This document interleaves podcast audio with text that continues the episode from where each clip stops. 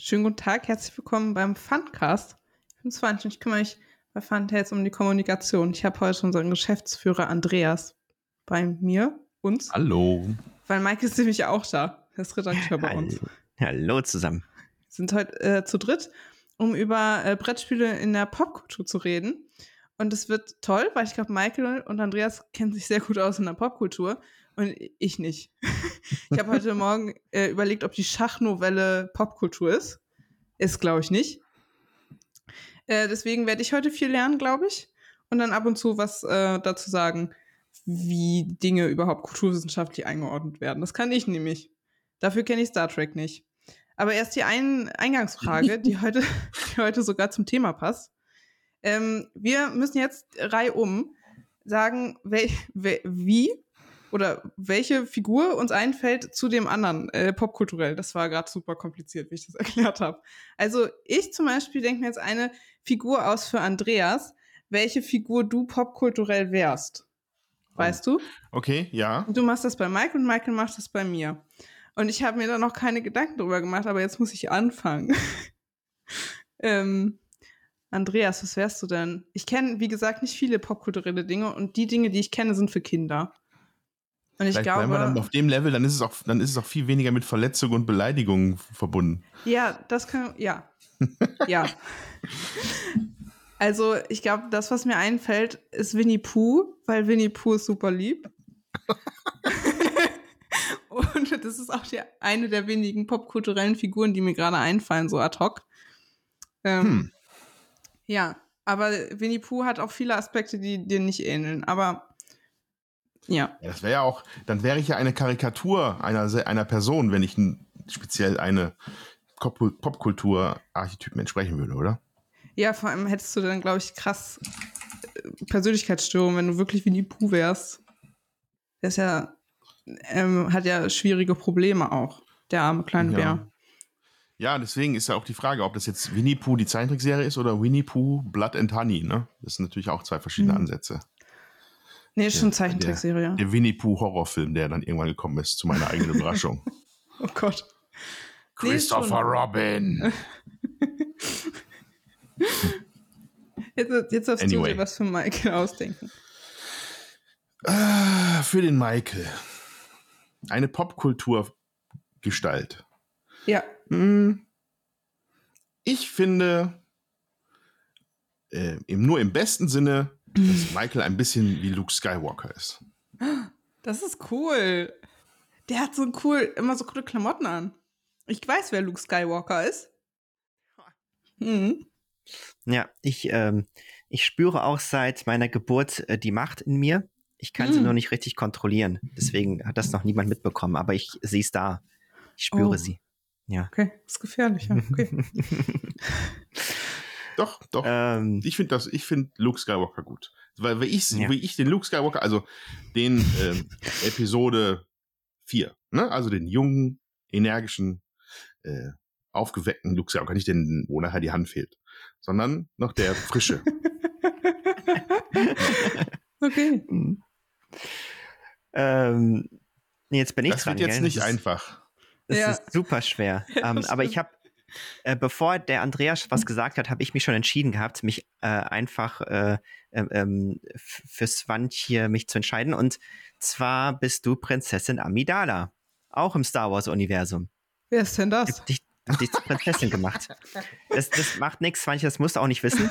Okay. Ähm, aber ich, ich äh, stelle mich dich gerade so vor mit diesem dem Hut und den, den Klamotten und das passt sehr gut. Habe ich fancy ja. Klamotten an? Okay, das Mega ist fancy ja, doch, hast du auch. Ähm, mhm. Und ihre Sachen, genau, also jetzt aktuell auch und immer sowieso, aber äh, auch mit den Amidala-Outfit, äh, das wäre sehr pompös. Das oh, ja. dann. Oh, Ulkigerweise bist du jetzt die Mutter von, von äh, nee, die Großmutter von Michael. Oder? Hm, ich sehe mich da doch. Ja, so gut in dem Universum. Das war aber ähm, Zufall jetzt. das, ja. das, war Zufall. Ja, tatsächlich werden mir auch immer, wenn so Barock-Outfits irgendwo sind. Nein, nicht die Oma, die Mutter. Die Mutter. Die, die Mutter von Mutter. Luke Skywalker. Ja. So. Hey. So nehme ich.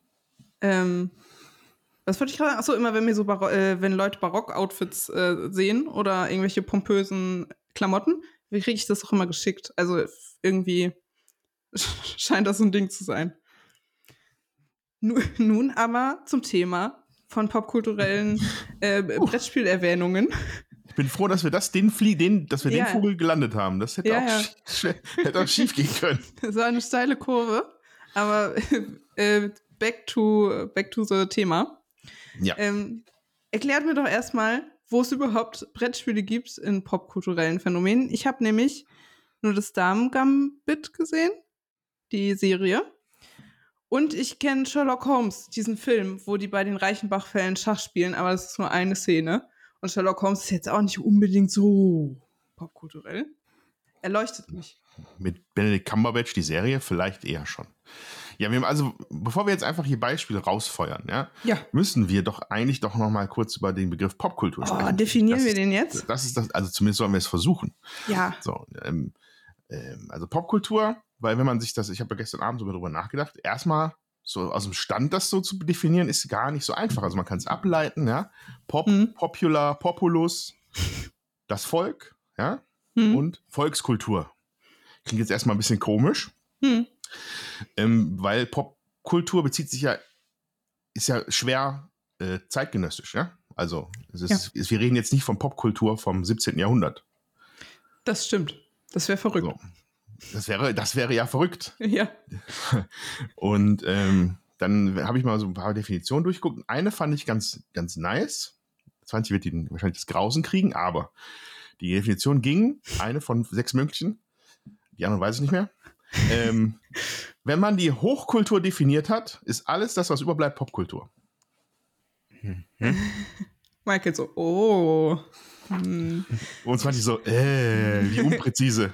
Ja, weiß ich nicht, ist schon okay. Wir wollen ja jetzt keine Doktorarbeit schreiben. Ich habe auch gedacht, alle Menschen wissen, was Popkultur ist und das sagt ihr mindestens fünfmal am Tag. Und dann habe ich gestern erwähnt, dass ich einen Podcast dazu machen will und Michael war erstmal so, nee, das muss ich jetzt erstmal googeln. gut, dass, gut, dass wir es erstmal Hat man mir das im Gesicht angesehen. Ja, so, mhm. was redet sie? Mhm. Ja. ja. Und du hast dann ein Ergebnis, Michael? Was ist Popkultur? Hm? Ähm, äh, Popkultur ist das, was äh, aktuell cool ist. So hm. im ganzen mhm. Merchandise, Film, Industrie, Serien, äh, wo man zugeballert wird. Aber so ein bisschen auf der cooleren Schiene. Also nicht, nicht das, was alle cool finden, sondern das, was cool cool ist. Glaube ich.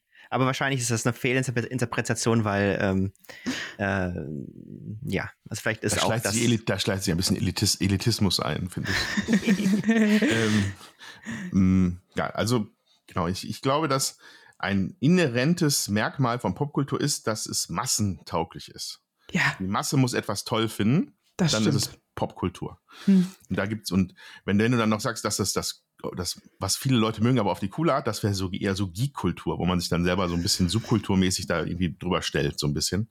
Hm. Ähm, Popkultur ist groß, breit, laut, bunt. Und kann sich selbst und, finanzieren. Und kann sich selbst finanzieren. kann sich selbst finanzieren. Ja, auf sehr, auf sehr einfache Art und Weise, ja. Ja. Wir haben auch äh, eine ähm, Person für Popkultur an unserem Campus. Da kann man hingehen und sagen, hallo, äh, hat, die Person, hat die Person auch immer so ausgefallene Anzüge an? So nee, leider nicht. Wilden Farben? Leider nicht, nein. Popkulturbeauftragter. Ja, also ja, es wird auch unterrichtet. Ich habe nur nie ein Seminar belegt. Ich fahre mal. Hm. so. Ja, aber jetzt könnt ihr mich erhellen, oder? Was es alles so gibt. Okay, ich bin bereit. Wer möchte als erstes mal ein paar Beispiele nennen? Ähm, vielleicht, vielleicht bleiben wir bei dem, bei dem Schachbeispiel. Ähm, ja. Denn Schach findet sich ja äh, als, als strategisches Brettspiel in sehr vielen Sachen wieder in der Popkultur. Du hast ja gerade das äh, Damen-Gambit genannt, was ähm, ja doch sehr, eine sehr erfolgreiche Serie war und mhm. auch plötzlich einfach da war und plötzlich hat jeder darüber geredet und Schach nochmal so ein richtig neues Licht gerückt hat.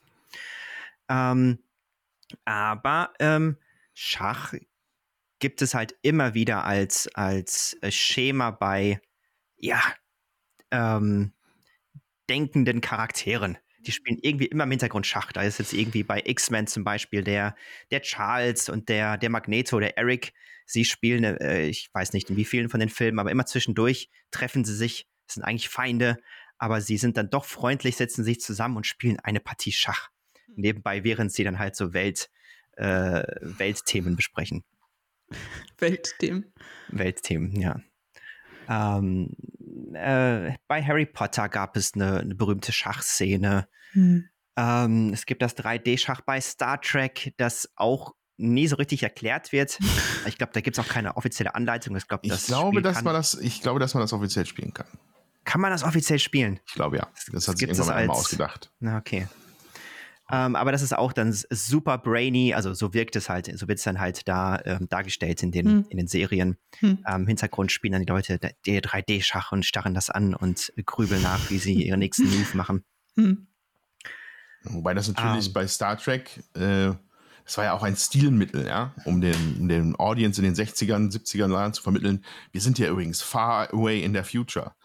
Da spielen die Leute sogar 3D-Schach und nicht nur 2D-Schach. Wow.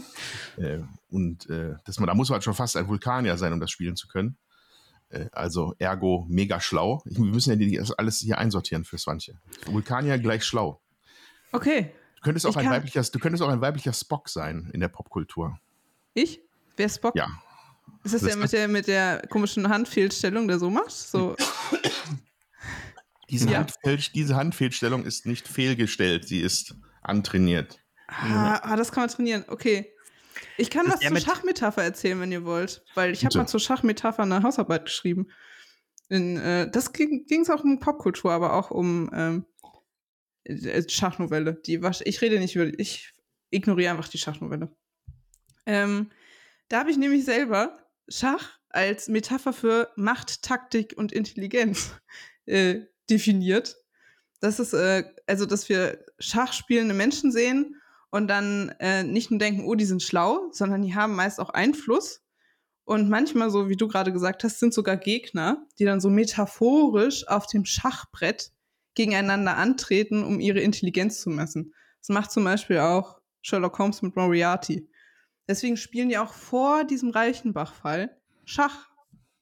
Weil sie, weil das immer ein Spiel der Macht und Intelligenz ist, was sie da ausführen. Und sobald Charaktere Schach spielen, ist es so eine Metapher und alle Leute wissen gleich, oh, ah, mh, hm, ach so. Die es sind geht super um schlau. einiges. Es geht es hier geht um einiges. Es geht ja. um alles. Und die benutzen ihren Brain dafür, das zu, das zu machen. Und wenn man äh, so ein bisschen überlegt, wer so Schach spielt in ähm, popkulturellen, weiß ich jetzt nicht so, aber in ähm, Erzählungen und Geschichten und auch Bildern, dann ist das häufig ein sehr männliches Ding. Weil das, äh, da geht es um Macht und da geht es um Taktik und da geht es um ganz, ganz viel Intelligenz. Deswegen, äh, für die Leute, die das Damen-Gambit gesehen haben, das ist ja auch eine Frau in der Männerwelt. Also, da begibt sich plötzlich eine Person in so eine Welt, die gar nicht so für sie gebaut ist oder in die sie gar nicht so sehr reingehört, weil da geht es auch total viel um Macht und Intelligenz und Effizienz und um, ums Gewinnen und ums Gutsein. Und das mhm. ist so mhm. dieses Schachding, was jeder gleich, gleich im Kopf hat, wenn er Schach hört. Kurze Einordnung der Schachmetapher. Ich gebe nun den Ball wieder an euch. äh, ja, Schach, ich weiß nicht, ob das Wort jetzt schon mal gefallen ist, aber es wird ja auch gemeinhin immer als das Spiel der Könige bezeichnet. Ja? Alles auch sehr martialisch. Also die sind ja alle bewaffnet auf dem Schachbrett. Eigentlich die Bauern haben Piken. Und äh, also es geht ja um, es ist ja eine Abs also gefühlt eine Abstraktion einer Feldschlacht oder sowas. Eher, mhm. eher männlich dominiert in den vergangenen Jahrhunderten. Ja. Ähm, und finde ich auch irgendwie gar nicht so interessant, Schach, muss ich sagen. Der Schach ist halt, ich glaube, das muss man heiraten. Ich habe auch viel darüber nachgedacht, warum das Damen-Gambit, also warum die Serie so heißt. Weil es ja eigentlich ein also du opferst ja den C-Bauern, also von der weißen Seite, äh, opferst du den C-Bauern gegen den schwarzen D-Bauern, um dann so eine Dominanz im Mittelfeld zu haben. Und du kannst es ja annehmen und ablehnen und rein spielmechanisch hat das nicht so viel zu tun mit der Handlung in der Serie, außer dass sie halt gern die Eröffnung spielt, also gern Damenopfer zur Eröffnung gibt, obwohl es auch kein richtiges Opfer ist. Ja, nur, naja, ich, jetzt kriege ich, glaube ich. Hängst du mich, jetzt, jetzt, hängst du, jetzt hängst du mich ein bisschen ab. Ich kenne nur, ich weiß nur, was eine, ich weiß nur grob, was eine Rochade ist. Ach so, ja, gut. Das war's Dann schon. Gehen wir, wir machen einfach, wir tun so, als hätte ich es nicht erzählt, okay? Nein, ist doch, ist, doch, ist doch interessant. Ich kann Aus, aus, aus deiner. Perspektive, Swantje, ähm, wird denn in der Serie tief auf Schach eingegangen? Also als für mich als Nicht-Schach-Experten war es so, ja, okay, ähm, es ist eine, eine sehr coole Story, man kriegt dieses, diese Turniererfahrung, Ja. äh, die kann man da miterleben.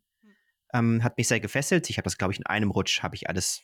Es ist sehr gefährlich für mich, solche Serien, weil ich da nicht aufhören kann zu gucken. Hm. Ähm, aber ich fand, da wurde nicht so super rumgegeekt in der Serie. Ja, ich bin Wie jetzt gesagt, auch, das ist auch seine Perspektive.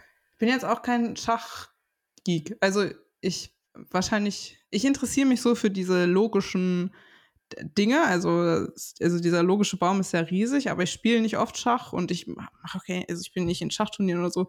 Ich lese nur gerne die Bücher. Diese, ähm, diese Spielanalysen finde ich toll.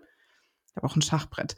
Aber in der, also zum Beispiel diese große, dieses Finale, wo sie gegen diesen Typen aus der Sowjetunion antritt, ähm, das Spiel ist irgendwie, also das kann man mitspielen, also wenn man das kann im Kopf, kriegt man, weiß man, was sie tun. Und dann ist es auch spannend, weil die die Sachen ja in die Umschläge sch- stecken und dann ist man so, ah, das tun die, aber es ist schon sehr, also dafür, dass es der beste Schachspieler der Welt ist, stellt er sich wirklich dumm an. da denkt man sich so, hä? Aber das ist halt damit, das irgendwie verständlich ist und irgendwie klar, glaube ich, auch mit der Darstellung und so, damit es cool aussieht, damit die Figuren irgendwie lange Züge machen und irgendwie coole Sachen und das nicht so langweilig aussieht. Aber es ist jetzt nicht so, dass man denkt, boah, das ist das, also die spielen da jetzt kein, die hätten ja auch ein Spiel nachspielen können, was es wirklich gab. Irgendein Weltmeisterschaftsspiel, wo halt irgendwie die, das Damenopfer als Eröffnung gewählt wurde oder so. Das gibt's ja. Haben sie aber nicht. Also, so ist jetzt auch nicht. Aber ich bin jetzt auch nicht der Oberschach-Nerd. Ja. Nein, gar nicht. Herzlich willkommen zur 17. Minute des Schach-Funcasts. ähm, ich, also mein, mein, mein Level wird ein bisschen darüber abgebildet, dass ich bei dem, als du gesagt hast, dass sie gegen ihren Russen da irgendwie Schach gespielt hat, dass ich war auf, automatisch bei Ivan Drago gegen Rocky Balboa. Also das ist ungefähr mein, mein popkulturelles Level, was ich hier force. So. wir, ähm, können, wir können ja auch mal von Schach weggehen und überlegen, was es noch so gibt. Vielleicht fällt mir genau, weil, weil wir sind ja kein Schachverlag, wir sind ja ein Brettspielverlag. Mhm. Und ich- für mich ist ja auch Schach immer, es ist ein Brettspiel, aber es ist halt nicht Teil der Brettspiel-Bubble sozusagen. Weiß ich nicht, es ist so ein Hm. bisschen draußen. Ja, ist Ja, eine es ist eigene. Es ist ein eigener. Sport, eine eigene Denke. Es ist halt nicht, also ich, wir, wir würden ja kein Schachspiel rausbringen, ja, als Funtails. Ja? Und ähm, deswegen war, hatte ich auch viel überlegt, ähm, wo denn so Produkte, wie wir sie halt kennen und machen würden, neue, neue, neuzeitliche Produkte, wo die aufgetaucht sind. Ne? Mhm. da würde ich jetzt gerne den, das, das, das nächste Fass aufmachen und zwar ähm, über Big Bang Theory sprechen. Oh ja, So, das kenne ich auch. Ja, ähm, Big Bang Theory ist eine mittlerweile durchgelaufen, also, also irgendwie nach 10, 11 Staffeln oder sowas, fertige Soap, ja, die irgendwie 2010 oder sowas angefangen hat, wo es halt vor allem um so eine Runde, um so eine Horde Nerds geht, die alle irgendwie hochintelligent, äh, aber leicht sozial dysfunktional daherkommen. Und da geht's halt oft in Requisite, geht's halt oft Richtung Brettspiele in der Popkultur. Ja?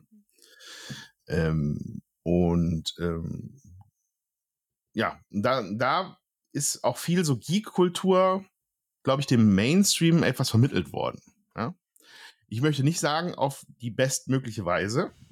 Ich habe, äh, ich weiß, erinnere mich noch sehr genau daran, dass ich 2011 mal einen Seminarraum zum Schweigen gebracht habe, als die Professorin und war in so einer lockeren Gesprächsrunde, da wurde halt, haben, kam das Thema auf Big Bang Theory, was damals halt noch ganz neu war.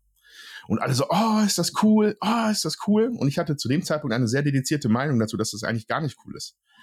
Weil, äh, nämlich, wenn man sich, für in meiner Wahrnehmung, ich habe es, mittlerweile hat sich das ein bisschen gesetzt und ich habe das auch nochmal geguckt und habe mich darüber gelacht. Damals fand ich es blöd, Hm.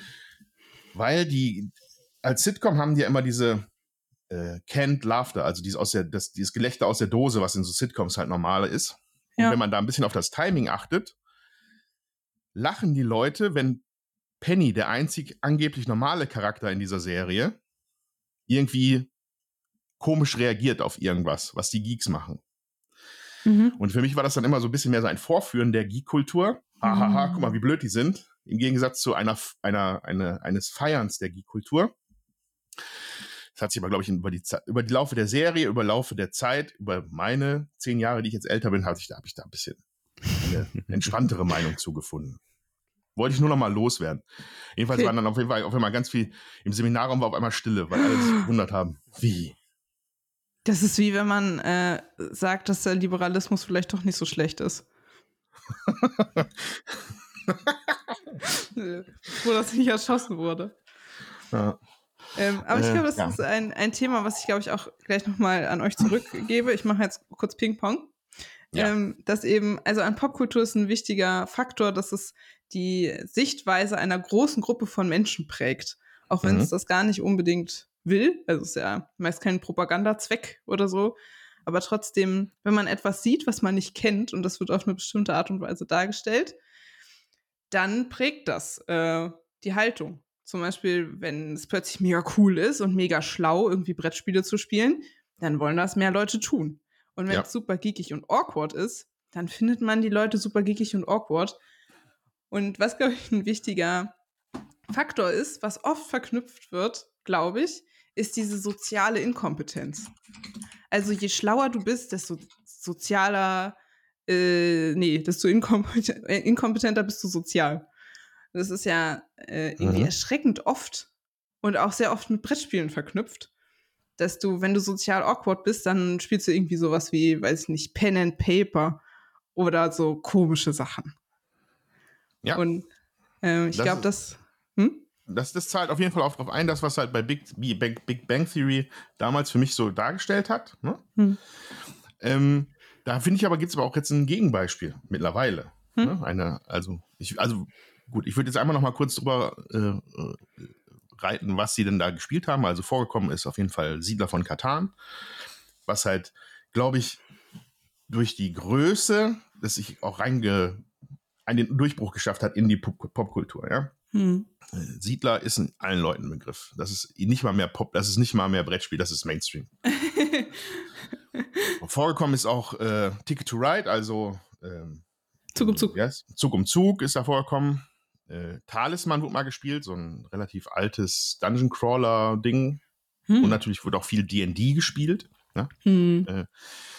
Nur halt immer in dem Kontext. Aber das Gegenbeispiel, genau, was mir nämlich aufgefallen war, man, man ist ja, man guckt ja immer noch Serien und das ist jetzt völlig äh, frei von jeglichem Geek-Verdacht eine Feuerwehrserie, 911. Die ist zwar auch ein bisschen albern, aber da hat es dann eine, eine, eine bunte Mische, bunte, bunte Gruppe von Feuerwehrmännern und Frauen Hm. treffen sich dann zum Feierabend, um auch Siedler zu spielen. Und da, und das ist halt, und das wird halt auch in der Serie gezeigt. Die, die unterhalten sich dann da, das ist ja ein Social Happening für die. Hm. Und dann, äh, dann, dann, dann raufen die sich so ein bisschen, weil der eine den anderen jetzt wieder über den, über den Tisch gezogen hat und so. Hm. Aber das hat halt nicht mehr mehr die Anmutung des Geekhaften oder Nerdigen. Das stimmt, ja. Das ist eine Serie, die vielleicht vor zwei, drei Jahren lief. Und das fand, Hm. ich, ganz, das fand ich ganz bemerkenswert. Hat aber Ja. allerdings auch nur mit Siedler geklappt. Ja? ja, immerhin hat Siedler, Siedler in die ähm, Mitte der Gesellschaft geschafft. Ja. ist doch was Gutes. Ja. Möchtest, du, möchtest du auch noch was erzählen, Michael, zu dieser äh, Verknüpfung? Ähm, nee. Ich habe. Big, ich hab, äh, Big, äh, Big Bang Theory gar nicht, gar nicht so sehr geschaut. Also kann dazu ja nicht viel sagen. Ähm, ist, genau, wir haben jetzt, wir haben jetzt eine ganze Weile über ähm, die geekige Darstellung geredet. Aber es gibt auch gute Beispiele, wo ähm, dann so Spielumsetzungen gar nicht mehr so geekig sind. Hm. Also jetzt Mhm. vielleicht ein äh, sehr klassisches Ding, das äh, Jumanji-Spiel oder der Film halt dazu. Hm. Ja. Ähm, äh, das war damals nicht keine geekige Darstellung von Spielen. Das war halt ein, äh, da wurde dieses Spiel ausgegraben unter der Erde. Oh, das ist irgendwie alt. Hey, ähm, das sind dann zwei Kiddies, die denken, lass uns mal, mal spielen. Und auf einmal übernimmt das Spiel halt die Kontrolle über die, über die Wirklichkeit. Mhm. Ähm, aber da gab es keine äh, Geek-Darstellung mit, oh, äh, da ging es auch nicht um Schach oder Poker, wir sind super schlau, sondern da ging es um, oh, das Brettspiel hat magische Kräfte und wir müssten jetzt, es geht um Leben und Tod, um Survival, äh, um, um dem, dem Spiel zu besiegen. Hm. Aber geht's da, also ist das quasi nur so ein Gateway into the Story oder geht es da wirklich ums Spielen? Da hast du recht ähm, es geht gar nicht so sehr um Spielen an sich. Also man, das Spielaufbau, was man da mitbekommt im Film, ist sehr simpel. Man würfelt und geht mhm, dann x Felder vor. Und dann auf dem Feld passiert ein Ereignis. Ui, da werden wir jetzt von Affen angegriffen oder sowas. Mhm. Ähm, und da geht's, das ganze Spiel, also das ganze, der ganze Film ist um dieses, dreht sich um dieses Spiel, aber die spielerische Komponente wird dann nicht großartig hervorgehoben oder die, eine strategische Komponente äh, ist dann nicht, ähm, nicht Teil der, hm. äh, der, der Filmumsetzung. Hm. Was ich, ich habe auch eine Frage an euch, glaube ich. Ähm, bei Stranger Things spielen die mhm. ja D&D im Keller. Korrekt. Ähm, und das ist jetzt kein, ja, es ist kein Brettspiel, ja, aber naja, ähm, das ist ja das Pen and Paper Ding. Also wenn Leute Pen and Paper hören und sich so denken, was zum Teufel ist das, glaube ich, D&D das, was sie am ehesten kennen, irgendwie. Und das ist ja. Weltweit wahrscheinlich schon, ja. Das ist ja ähm, durch die Serie riesig groß geworden. Könnt ihr mir da, könnt ihr mich da so ein bisschen erhellen, wie die Verknüpfung ist von D&D und, also ich habe die Serie gesehen und ich habe mich immer gefragt, vielleicht ähm, spielen die die ganze Zeit nur D&D und es ist eigentlich gar nicht Wirklichkeit und es ist eigentlich Dann nur... werden sie wach und das ist... Ja. Der, wie hieß das Ding nochmal? Äh, Demogorgon. Äh, Demogorgon. Mein Kopf ja. so, Uxelotl. nicht ganz, nein. ja, ähm, also Stranger Things hätte ich auch gerne als nächstes Beispiel hm. äh, gebracht, weil, äh, also als popkulturelles Werk ist äh, Stranger Things mit sehr viel Nostalgie behaftet. Ja, das ist, es sind ja irgendwie Ende, Ende der 70er, Anfang der 80er, fängt die Serie an. Und ähm, die ist halt zum einen zu der Zeit in Amerika in der echten Geschichte halt ein heißes Thema gewesen. Also da gab es ja die, die äh, äh, satanischen Vorwürfe, die es gegenüber D&D gab eine, eine Craze, ja, das ist, da sind die Leute, die haben sich halt richtig Sorgen um ihre Kinder gemacht, dass Stimmt. sie in den Ende der 70er Jahren da irgendwie den Teufel anbeten, weil sie die ja. Spielen. Und ähm, ich glaube, das ist damit so ein bisschen aufgegriffen. Ja? Mhm. Was aber das die Serie meiner Meinung nach fantastisch macht, ist, dass es halt die, die, die Jungs und Mädels von Stranger Things, die fühlen das richtig, dieses D&D. Mhm. Ja? Das ist das Beste für die. Mhm. Und das kommt äh, sehr ehrlich und äh, ja, und unmittelbar rüber zum, zu den, zu den äh, Zuschauern, hm. wo dann auch noch so eine Coming-of-Age-Story dranhängt. Ja? Also das ist dann ganz traurig, wenn Dustin immer noch D&D spielen möchte, aber die anderen eigentlich lieber eine Freundin haben wollen. Ja. Ja. Also das, das, und das ist dann so traurig. Das ist so traurig. Ich bin mega, Weil ja. Jeder, und ähm, das hat halt so einen nerdigen Kontext, den er aber äh, hart fällt. Also ich weiß gar nicht, ich habe wieder zu viele englische Podcasts gehört. Mach nicht. Ähm, ähm, das ist halt so eine, so eine ehrliche Freude an dem Spiel, die halt da auch nicht, die klar sind das auch Geeks, aber das sind aber keine, äh, das reicht da nicht ins sozial Inkompetente, ja. Also die können alle normal leben, diese Leute, die sind bei Stranger Things. Und ja, die kämpfen, kämpfen, bekämpfen sogar ein Monster und haben schlaue Ideen und sind irgendwie smarter als die Erwachsenen. Ja. ja. Ähm, aber ähm, jetzt weiß ich gar nicht, wie ich da hingekommen bin. Äh, auf jeden Fall, D&D war, ist auf jeden Fall glaube auch der Demogorgon ist halt einfach nur, da, da, war der Connex, ja. Das Monster, was da in diesem Upside Down lebt, ist halt für die, also ist halt was aus der D&D-Welt. Ja. In späteren Staffeln wird das ja auch wieder aufgegriffen. Ich will mhm. jetzt mal nichts spoilern, ja, falls es noch keiner gesehen hat. Ich habe das gesehen. Aber ich habe viel vergessen. Glaube ich. Hast du sie alle gesehen? Ich, ja, ja, klar. Aber mh, hm, viel habe ich vergessen. Mhm. Aber ich sage jetzt nichts, nachher werde ich, äh, spoiler ich doch irgendwas. Also, ich glaub, also grundsätzlich kann man halt sagen, die, das, das Monster-Kabinett von, von Stranger Things ist halt von dem D geliehen. So. Ja. In mehreren, das, in mehreren Instanzen. Deswegen dachte ich auch ganz lange, dass die eigentlich nur D&D spielen. Vielleicht ist das jetzt voll die ah. Verschwörungstheorie, die Vielleicht ich in die kommt Welt. Das in Staffel 5 irgendwann mal raus. Hm, dann sagt ja alles, Swantje hat's verstanden. Ja. ja. Ja. aber das ist halt nicht, ist halt auf jeden Fall keine zeitgenössische Darstellung von Nerd-Geek-Kultur. Ja? Das mhm. ist auf jeden Fall betont. Wir sind hier in den Anfang der 80er. Die ich ja persönlich auch sehr vermisse. okay. Guck, guck, guckt einer von euch zufällig noch äh, äh, so, so wahrscheinlich nicht oder kennt ihr, habt ihr nicht einen Neffen, mit denen ihr schon mal morgens, so samstags morgens Fernsehen geschaut habt oder so? Auf keinen ich Fall. Da nämlich eine Frage. Weil was für mich nämlich popkulturmäßig und Brettspiel auch immer sehr zusammenging, sind die Werbespots aus den 80ern für Brettspiele. Da habe ich eine kleine Sammlung auf meiner Festplatte, weil ich die nämlich so toll finde. Ähm, äh, von MB, ja. Mhm. Ich, ich, weil du, die sagt das gar nichts, Michael, mhm. vielleicht so in dunkler Erinnerung, vielleicht. Da waren immer so ein, so ein, in der Werbung war immer so ein Junge, glaube ich, der auf so eine, wie sagt man? So ein Gong haut, das neue Spiel von MB. Mankomania. Und das waren einfach die geilsten Werbespots. Das ist für mich die Essenz meiner Kindheit. Mhm. Und ich weiß gar nicht, ob es noch so coole Werbespots gibt. Deswegen war meine Frage, ob, weil ich gucke keinen samstags morgens Frühstücksfernsehen mehr. Ich glaube, es ist auch ein Unterschied, ob du Spiele für Kinder hm, meinst oder wirklich Brettspiele für Erwachsene, weil Spielen für Kinder ist ja gewollt. Mhm. Spiele für Erwachsene ist ja irgendwann so ein bisschen, da bewegt man sich dann in kritisches Terrain. Ja. Ins äh, Sozi soziale Weirdo-Terrain. Äh, wenn man es aus den 80ern betrachtet, waren das natürlich nicht hochkomplexe Agricolas oder so, ähm, also komme ich jetzt nur drauf, weil wir kurz vor der Aufnahme darüber gesprochen haben, sondern es war halt Hotel oder Mankomania, was alles irgendwie hm. so Spielarten von Monopoly waren, ja, also auch so mainstreamigen Spielen. Aber ich erinnere mich auch zum Beispiel an einen Werbespot für, das war so mit so einem Plastikaufbauten, wo man so eine Murmel durchschickt und dann konnte man die manchmal fangen, dass es irgendwie man fängt eine Maus oder sowas. Ja? Also sehr aufwendige Spiele.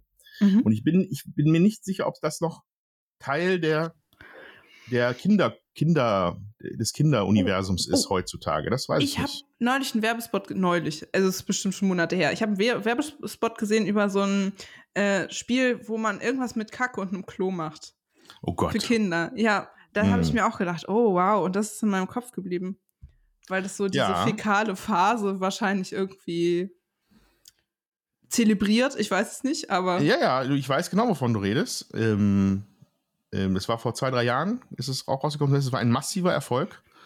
Hm. Ich habe mich selten über was etwas so aufgeregt in einem Podcast wie darüber. Also oh. in einem anderen Podcast. Oh je. ähm, weil ich das, weil ich es einfach. Ja. Das ist da, wo die Wurst aus dem ja. Netz genau. raushüpft und genau, man dann genau. sie fangen muss. Hm. Und dann, ich habe mich da schon Wochen darüber aufgeregt und dann haben das irgendwann meine Nichten, in dem, die halt noch super jung waren zu dem Zeitpunkt, das gesehen und haben gesagt, das ist aber toll. Und ich so, oh. das glaube ich, dass sie das gut finden. ja. Naja, aber ich, ich weiß halt nicht, ob es das so Spiel des Lebens oder so, was auch fürchterlich ist, aber ob das noch Bestandteil der mhm. Kinder- und Jugendkultur ist. Ich glaube nicht, aber ich weiß nicht. Oh, das weiß ich auch nicht. So mit ja. Kinder und Jugend, pff, Michael ist da wahrscheinlich jetzt auch nicht so into it. Ja. Mhm. ja. ja. Aber ich hätte gerne noch äh, so eine Kurve am Ende, die mir gerade eingefallen ist. Ich bin immer noch bei den. Das ist doch gerade so nett. Wir müssen doch kein Schleifchen machen. Nee, ich will auch kein Schleifchen machen. Ich würde gerne so eine. Ähm, weißt du, wenn du so Vanillecreme auf Muffins machst, dann machst du doch oben so ein Kringelchen so ein, drauf. Das mache ich jetzt. Mit der äh, Tülle. Genau.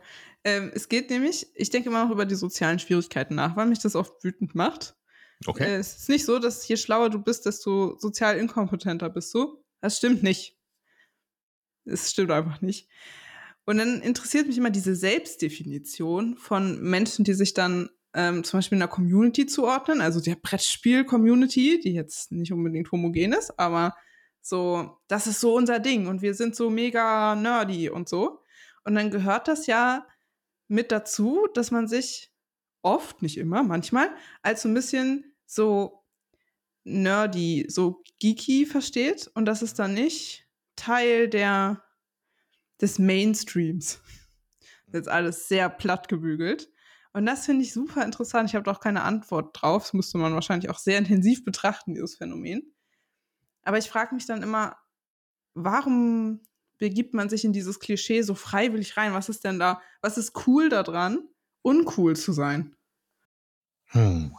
Sehr interessant.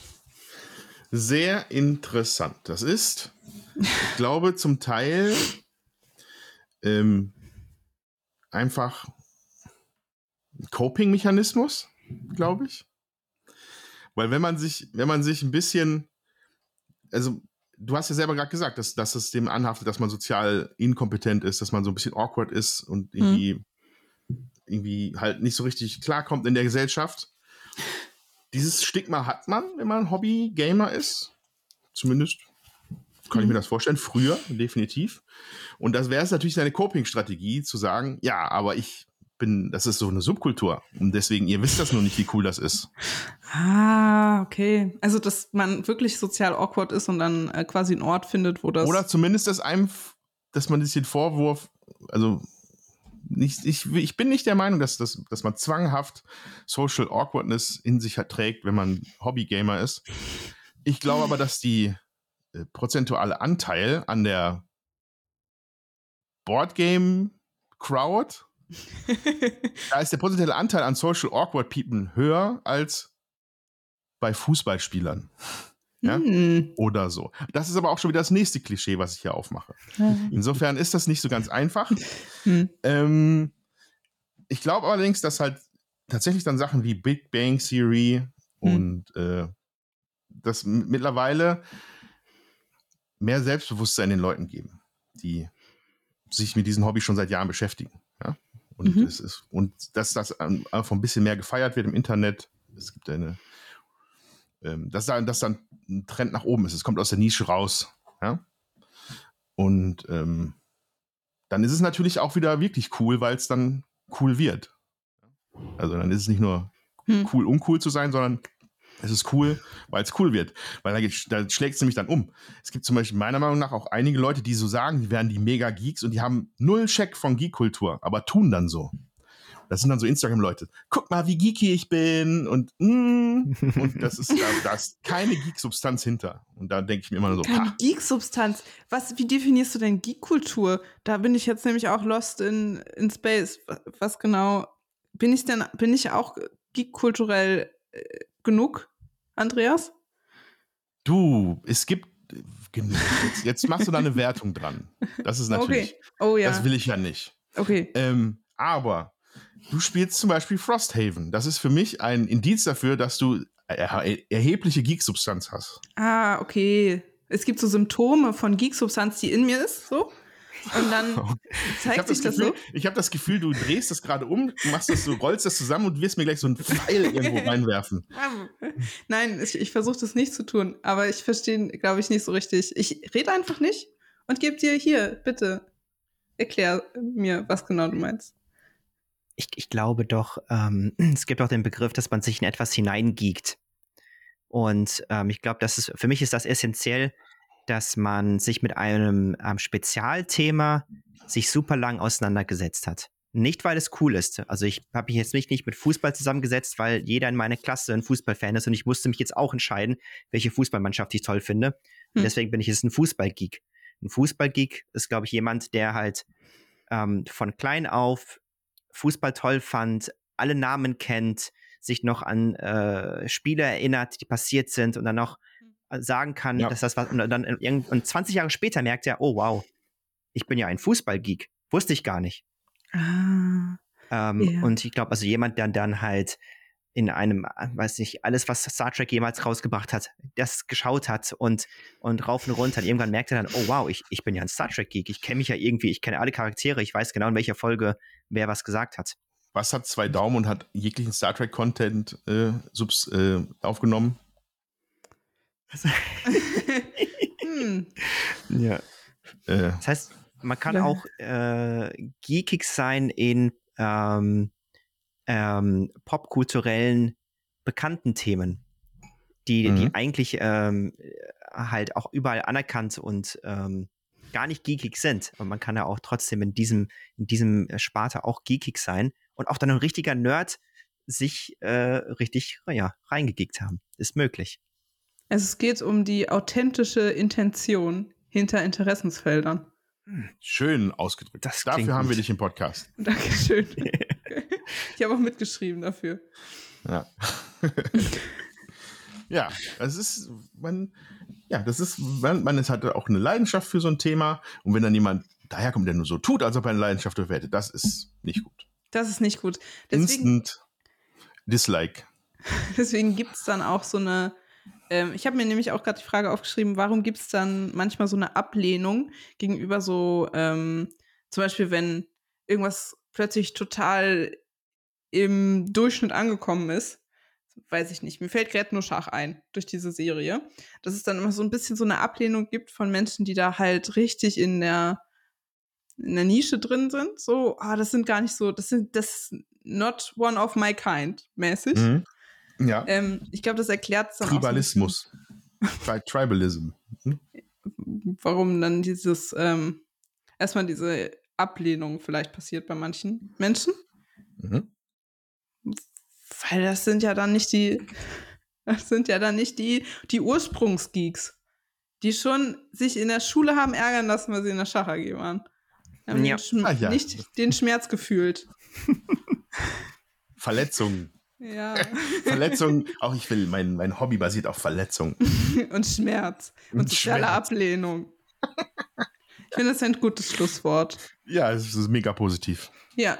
Möchtet ihr noch was loswerden, bevor ich das Schleifen oh, binde? Ich habe das Gefühl, ich könnte noch eine Stunde labern. Ich wüsste zwar noch jetzt ja. noch nicht worüber, aber ich hm. würde von Höchstgen auf Stöckskin kommen, noch eine ganze Stunde bei dem Thema. Aber das sollten wir, wir vielleicht den, dann den ganzen Bereich der Survival Games, die filmerisch umgesetzt wurden, äh, noch gar nicht gesprochen. Oder auch die ganzen oh, Escape Room Sachen, die es gibt. Das ist auch, äh, das ist ja auch Sachen, die aus, die aus Brettspielen Komponenten stammen, aber mhm. dann ähm, in den Mainstream reingerutscht sind. Mhm. Ähm, aber das müssen wir auf ein anderes Mal verschieben. Das, ja. Sonst reden wir wieder weitere 20 Minuten. Wir machen einen Teil 2. Ich habe es mir gerade aufgeschrieben. Äh, merkt euch alles, was ihr sagen wollt. Ähm, wir werden einen Teil 2 machen. Aber jetzt werde ich ein Schleifchen binden. Ihr könnt uns nämlich auf Social Media besuchen, auf Facebook und auf Instagram. Könnt ihr euch euer, äh, unser Feedback, euer Feedback für uns lassen. Ich kann auch gar nicht, ich hm. bin schon im Kopf ganz woanders. Ich muss mich jetzt konzentrieren. Wir haben auch einen Shop. Den könnt ihr besuchen, fantails.de slash shop. Da gibt es viele tolle Spiele, um euer Geektum zu zelebrieren. Und falls ihr euch da nicht so mit identifiziert, könnt ihr auch einfach Spaß haben und ein nettes Spiel spielen. Ihr könnt uns auch gerne eine E-Mail schreiben an podcast.funtails.de, falls Korrekt. ihr was loswerden wollt oder falls ihr Themenideen habt oder falls ihr möchtet, dass wir eine Sonderfolge Star Trek machen, der ich dann ja. nichts oh. sagen kann. Wo muss ich, hin, wo muss ich hinschreiben? podcast.funtails.de, ah, okay. Gut, gut, merke ich mir. Und wenn äh, ihr Hörer da draußen eventuell dieser kleinen Show äh, fünf Sterne geben könnte mit einem kleinen Review bei Spotify oder wo auch immer ihr uns hört, das wäre fantastisch. Dann würden wir nämlich noch mehr Zuhörer irgendwie an uns äh, interessieren können. Das wäre schön. Da würden wir uns freuen. Habe ich Zuschauer oder Zuhörer gesagt? Weiß ich nicht mehr. Alles. Ich meinte Zuhörer, falls ich es nicht gesagt habe. Okay. Ich bin auch schon ganz wuschelig von den ganzen ja. Fernsehserien. Wow. Äh, dann sage ich Tschüss. Tschüss. Tschüss zusammen.